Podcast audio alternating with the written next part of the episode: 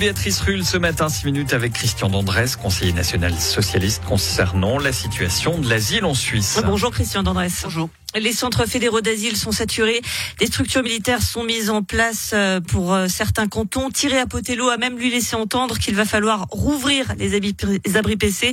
Bref, la Suisse ne peut clairement plus accueillir décemment ces demandeurs d'asile. Bah, je pense que les conditions d'accueil étaient déjà très mauvaises avant. Dans les centres fédéraux, on est dans un système de semi-détention, mais la situation s'est encore aggravée et on l'a vu même dans les centres, les centres fédéraux. Les gens devaient dormir par terre, euh, dans les couloirs. Enfin, c'est des situations invraisemblables. Il faut aussi rappeler qu'on parle de personnes très vulnérables qui ont traversé à pied souvent des distances invraisemblables, qui sont passées dans les mains de personnes euh, qui sont des tortionnaires. On a eu récemment des témoignages sur l'Ukraine de violences, de torture. Enfin, c'est des choses invraisemblables. Donc d'accueillir des gens dans ces conditions, c'est proprement inacceptable. Puis ça pose aussi la question justement de, la capacité d'anticipation de la Suisse. Et honnêtement, je pense qu'il y a une grande responsabilité politique aussi. L'autre question sous-jacente, justement, c'est si la Suisse ne peut pas accueillir décemment ces personnes, la Suisse ne doit donc pas mais c'est là, je pense qu'il y a une volonté politique. J'ai l'impression qu'on assiste à la fin de la blochérisation de ce département. On a une volonté justement. Volonté au calcul. Je, je pense qu'il y a, il y a du calcul, disons. Euh, volonté, le terme est peut-être un peu fort, mais en tout cas calcul, parce que disons la, la ligne sous-jacente, c'est de dire dissuadons les personnes de venir en Suisse. Et donc, et aussi par rapport à la population, de montrer qu'on est toujours dans une situation de crise, qu'on n'arrive pas à faire face, qu'on est sur des vagues de personnes. On a l'impression qu'on est dans une dynamique euh, d'invasion effectivement étrangère, d'ennemis c'est l'armée maintenant qui intervient. Je dis des mots assez, assez, assez forts. Mais disons, les situations étaient en partie anticipables. On parle d'Afghanistan, c'est des mineurs non accompagnés. Les talibans sont au pouvoir en Afghanistan depuis 2021. La situation était très tendue, effectivement, en amont. C'est l'Ukraine. La situation était aussi connue. Et pendant cette période, les organisations euh, associatives, comme Caritas, par exemple, ont montré qu'il y avait une diminution, en fait, du nombre de places euh, que le département avait mis en place. Ce qui est, ce qui est, ce qui est complètement dingue. Donc, cette défaut d'anticipation, à mon avis, il est voulu. C'est-à-dire, on, on, fait en sorte méthode Coué, on bloque le, le, nombre de personnes dans les centres euh, fédéraux, et puis on espère, disons, que les gens vont passer autour de la Suisse, et puis s'ils arrivent en Suisse, on trouvera, on tirera la sonnette d'alarme, on appellera l'armée, puis on donnera justement cette espèce de climat de siège qui est profondément délétère et qui nuit à ces personnes qui ont besoin de protection. La question humanitaire en Suisse, elle est fondamentale. C'est plus qu'une question de tradition, c'est des aspects liés aux droits de l'homme. On est une patrie des droits de l'homme, on doit pouvoir défendre et accueillir ces gens, c'est fondamental. On est une patrie des droits de l'homme, mais la Confédération annonce que faute de capacité l'accueil des réfugiés particulièrement vulnérables est suspendu.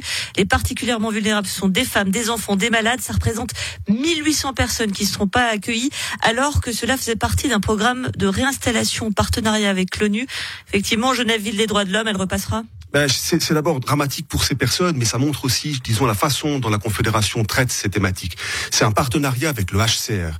Le HCR, c'est une des organisations phares de l'ONU. Disons, il en va de la crédibilité aussi du pays de pouvoir tenir ça. C'est invraisemblable que le Conseil fédéral se désintéresse à ce point de ces problématiques, au point de mépriser justement des, des programmes de ce type. C'est invraisemblable. Alors justement, euh, celle qui va être chargée de cette question, c'est une euh, ancienne collègue à vous qui vient tout juste euh, d'accéder au Conseil fédéral, Elisabeth Baumschneider, socialiste.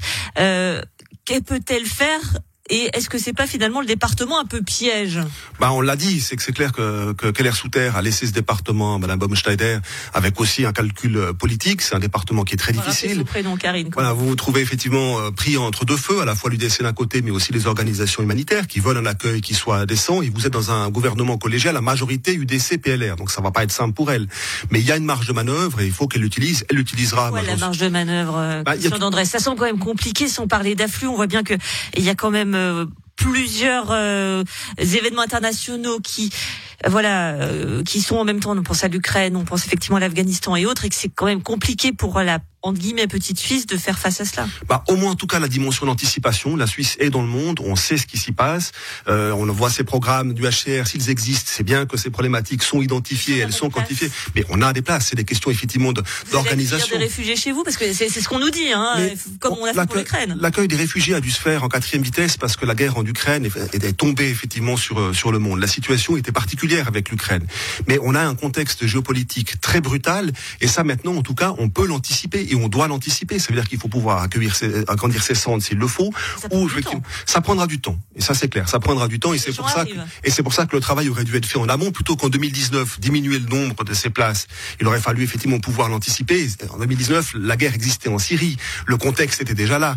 Je veux dire, le- le- les talibans étaient aux portes, disons, le contexte, on le connaissait. Sans compter aussi la dimension, euh, disons, euh, humanitaire, alimentaire qui frappe les différentes régions. La faim a fait de nouveau euh, sa, sa réapparition dans le monde. Donc tout ça peut être Et je pense que déjà, ça, c'est une marge de manœuvre dont elle dispose. Après, il faudra évidemment dégager les budgets. Ça, c'est les aspects qui vont être plus compliqués. Puis on a aussi tout en aval.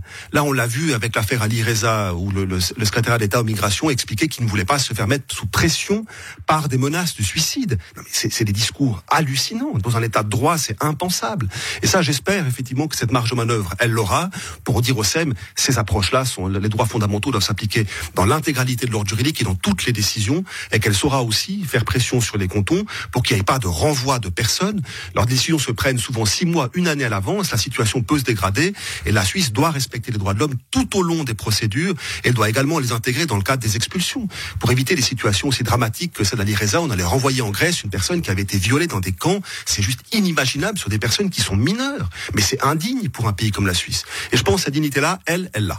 Alors après la marge de manœuvre, c'est une marge de manœuvre politique. Elle aura besoin de soutien des associations et des organisations politiques et nous serons là pour la soutenir.